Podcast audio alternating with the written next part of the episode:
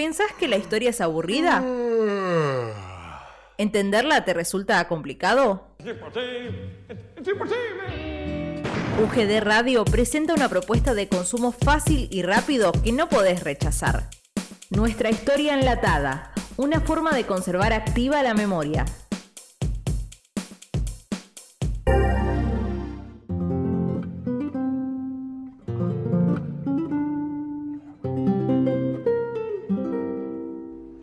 Abrimos nuestra primera historia enlatada que tiene impreso el nombre de Martín Miguel de Güemes. El líder de la guerra gaucha que frenó el avance español con sus tácticas guerrilleras. Nació en Salta el 8 de febrero de 1785. Estudió en Buenos Aires, en el Real Colegio de San Carlos, y a los 14 inició su carrera militar Siete años después, participó de la defensa de Buenos Aires como decán de Santiago de Liniers en el contexto de las invasiones inglesas. Ahí protagonizó un hecho insólito. Capturó un barco con una fuerza de caballería.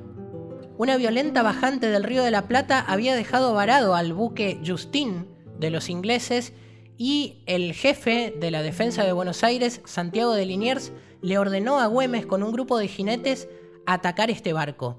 Quizá ahí empieza su estrategia de la guerra de recursos, que es lo que después va a aplicar en su Salta natal. Después de la Revolución de Mayo, se incorporó al ejército patriota destinado al Alto Perú. Formó parte de las tropas que ganaron en Suipacha, una de las primeras batallas que se ganó en nuestra América, para después volver a Buenos Aires y colaborar en el sitio de la ciudad de Montevideo, que recordemos pertenecía antes de la Revolución de Mayo al Virreinato del Río de la Plata, pero después de lo que ocurrió el 25 de mayo de 1810, Montevideo decidió no anexarse a Buenos Aires y continuar fiel a la corona española.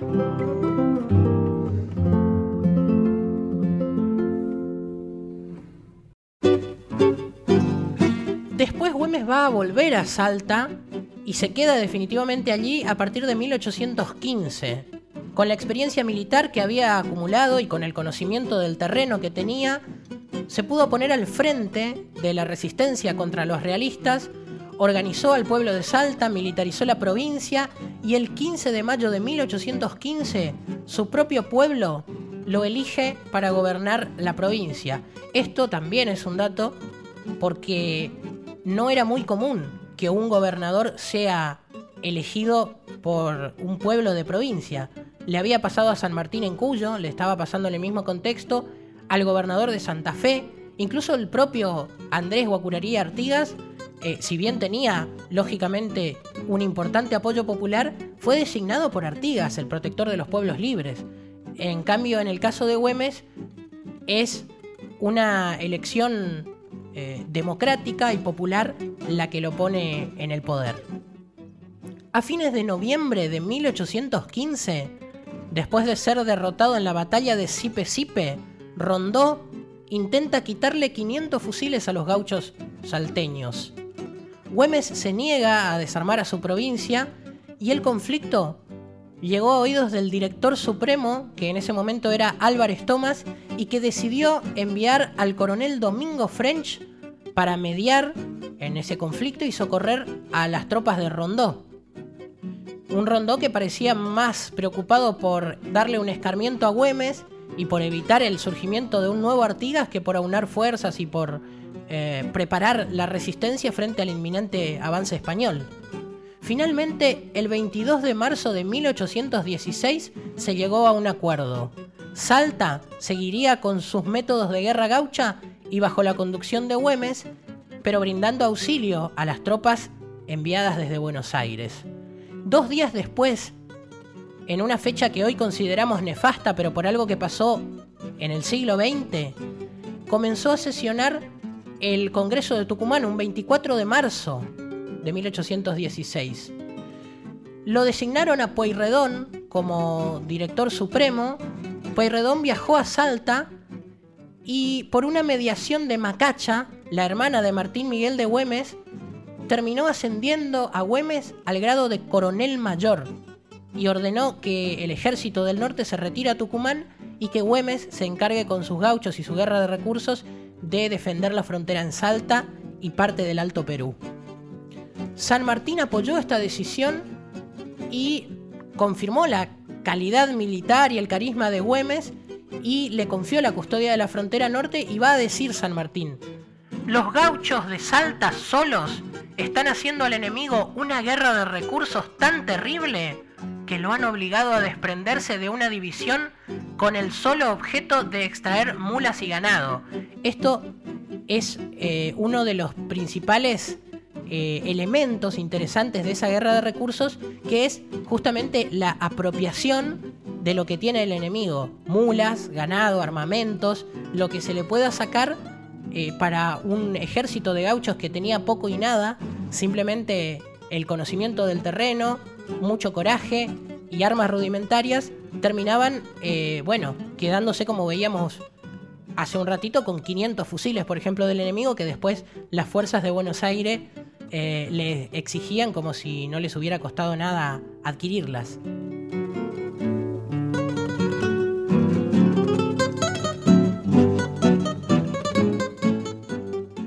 Belgrano era otro que valoraba la acción militar y política de Güemes. Tuvieron una gran amistad que se puede comprobar en el intercambio de correspondencia. Güemes le dice en una carta a Belgrano, Hace usted muy bien en reírse de los doctores.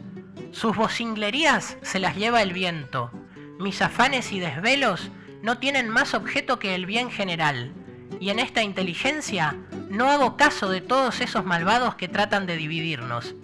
Así pues, trabajemos con empeño y tesón, que si las generaciones presentes nos son ingratas, las futuras venerarán nuestra memoria, que es la recompensa que deben esperar los patriotas es bien interesante este intercambio y ver cómo eh, ellos mismos se, posicionan y se visibilizan a sí mismos como líderes, como referentes de una revolución que va a permanecer en el tiempo. Uno de los jefes de las fuerzas realistas, un tal Joaquín de la Pezuela, le mandó en un momento una nota al virrey de Perú señalándole la difícil situación en la que se encontraba su ejército ante la guerra de guerrillas de las partidas gauchas de Güemes. Y le dice esto. Su plan es de no dar ni recibir batalla decisiva en parte alguna, pero sí de hostilizarnos en nuestras posiciones y movimientos. Observo que, en su conformidad, son interminables estos bosques con partidas de gauchos todas apoyadas con 300 fusileros que al abrigo de la continuada e impenetrable espesura y a beneficio de ser muy prácticos y de ser y estar bien montados, se atreven con frecuencia a llegar hasta los arrabales de Salta y a tirotear nuestros cuerpos militares por respetables que sean. Arrebatan de improviso a cualquiera que tiene la imprudencia de alejarse una cuadra del campamento y burlan ocultos en la mañana las salidas nuestras ponen en peligro mi comunicación con Salta a pesar de dos partidas que tengo apostadas en el intermedio. En una palabra, experimento que nos hacen casi con impunidad una guerra lenta pero fatigosa y perjudicial. Esto dice un jefe español con lenguaje de la época, que es también un condimento interesante que tienen las cartas, y habla muy bien de su enemigo, Martín Miguel de Güemes, y de esa guerra de recursos y cómo funcionan esos ataques por sorpresa. A principios de 1817, Güemes es informado de un nuevo plan español de una gran invasión de sobresalta. Se trataba de una fuerza de 3.500 hombres integrada por batallones que eh, traían a veteranos que habían vencido a Napoleón Bonaparte. Güemes pone la provincia en pie de guerra, organiza un ejército popular en partidas pequeñas de no más de 20 hombres. Y el primero de marzo de 1817 logra recuperar Humahuaca y se dispone a esperar la invasión española. Los realistas acamparon en las cercanías, habían recibido refuerzos y ya sumaban 5.400 militares. La estrategia de Güemes era una aparente retirada con tierra arrasada, pero con un hostigamiento permanente al enemigo con su táctica guerrillera.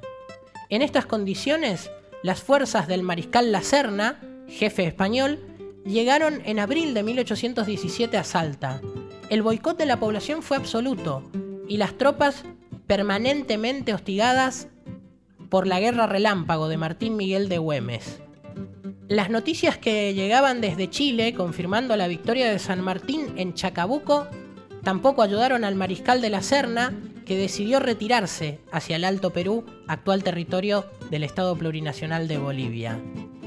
Las victorias de San Martín en Chile y de Güemes en el norte permitían pensar en una lógica estratégica de ofensiva común del ejército del norte que estaba estacionado en Tucumán a las órdenes de Belgrano, junto con los gauchos salteños hacia el Alto Perú.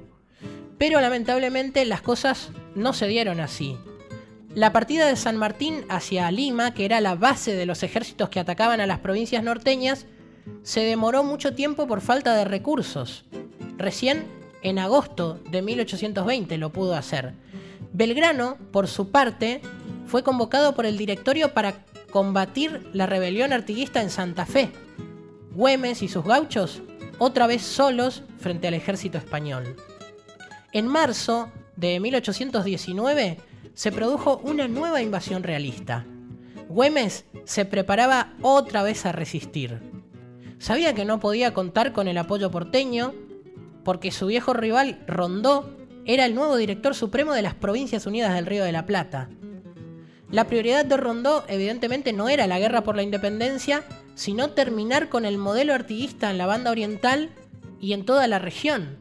Porque el modelo artiguista era federalismo, era reparto de tierras. Pueyrredón de hecho le llegó a ordenar a San Martín a que regrese a Buenos Aires y que abandone la campaña libertadora Obviamente San Martín desobedeció y dijo, Nunca desenvainaré mi espada para reprimir a mis compatriotas. El panorama de Salta en este contexto era desolador.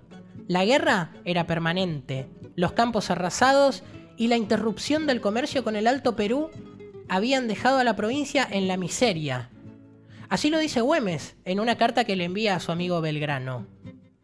Esta provincia no me representa más que un semblante de miserias, de lágrimas y de agonías.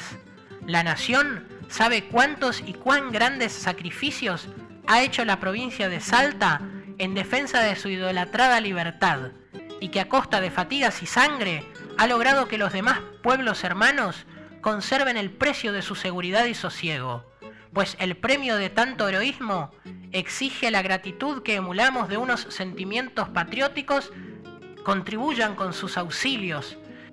Eh, básicamente lo que está diciendo es esperamos un poco más de Buenos Aires después de todo el sacrificio que hemos hecho. Pero esos auxilios no llegaron nunca, la situación se hacía cada vez más insoportable e insostenible y la oligarquía salteña empezó a retasear el apoyo a Güemes por cierta desconfianza que le generaban las partidas de gauchos armadas a las que solo los imaginaban viendo eh, trabajar como peones de sus haciendas. También hay que decir que eh, la interrupción del comercio con el Alto Perú es algo que le va a costar caro a Güemes porque muchos comerciantes de la clase alta salteña vivían de eso y son también, además de la oligarquía, quienes le van a restar apoyo.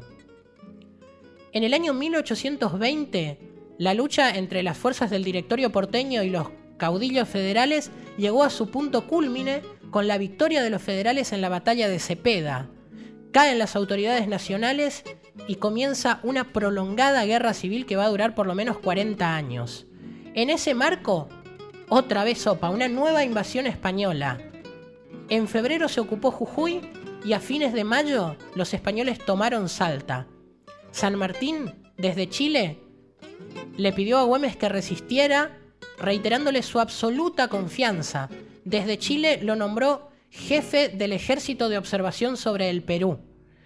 Al brigadier Canterac, jefe de esta nueva invasión, le fue igual que a los anteriores y terminó retirándose gracias a la resistencia de las partidas gauchas de Martín Miguel de Güemes.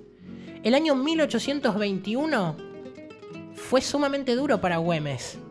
Fue el año eh, en el que los problemas derivados de la guerra civil se sumaron a las invasiones españolas. Entonces tenía al norte a los españoles y al sur Bernabé Araos, gobernador de Tucumán, que aliado a los terratenientes de Salta, hostigaba permanentemente a Martín Miguel de Güemes. El 3 de abril de 1821, el Cabildo de Salta, dominado por los sectores conservadores, aprovechó eh, esta situación para deponer a Güemes. Sin embargo, a fines de mayo, los propios gauchos irrumpieron en la ciudad haciendo que Güemes recupere el poder. Lógicamente, la clase alta esperaba las represalias del caso. Sin embargo, esas represalias se limitó a empréstitos forzosos, es decir, a préstamos para poder continuar la guerra gaucha, pero no se hizo ningún fusilamiento como era de esperar en la época. Las divisiones internas delimitaron, sin embargo, el poder de Güemes y facilitaron la penetración española en el territorio norteño. Los sectores del poder económico salteño no dudaron en colaborar con el enemigo para poder eliminar a Güemes a quien tanto le temían por el poder que había acumulado.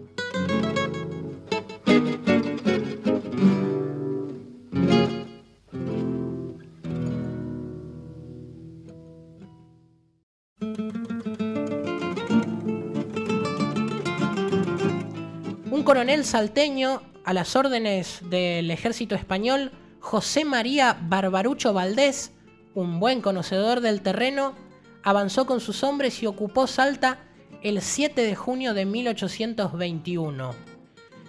Contó con el apoyo de los terratenientes y de los comerciantes salteños, a los que le garantizó el respeto a sus propiedades y el restablecimiento del comercio con el Alto Perú. Güemes estaba refugiado en la casa de su hermana Magdalena Güemes de Tejada, que es Macacha, a quien mencionábamos hoy, el 17 de junio de 1821 escuchó disparos, decidió huir a caballo, pero estaba muy mal herido.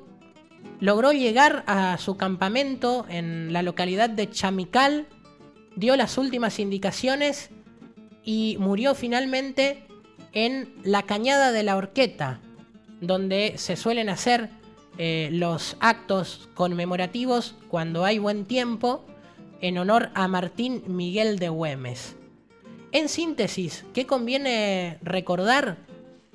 Conviene recordar a un importante líder militar con una estrategia de guerra de guerrillas o guerra de recursos que le permite eh, diezmar al enemigo a pesar de tener inferioridad numérica. También conviene recordar a un político que reconoce los derechos de los sectores más vulnerables, en este caso los gauchos, que formaban la totalidad de su ejército, y es importante terminar hablando del rol de las mujeres en este contexto y en esta campaña eterna de resistencia de Martín Miguel de Güemes en la frontera norte.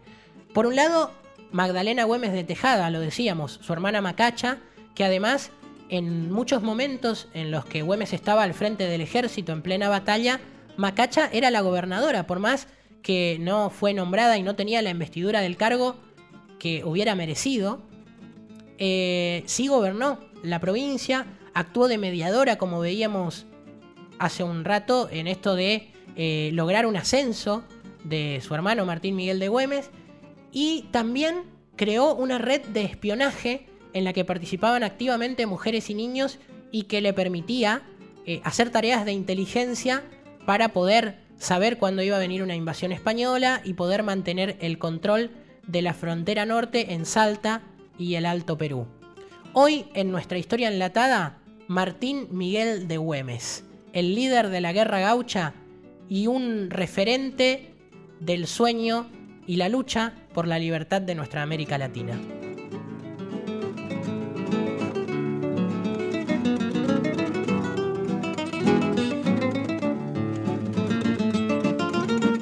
UGD Radio, tu mundo dentro del mundo.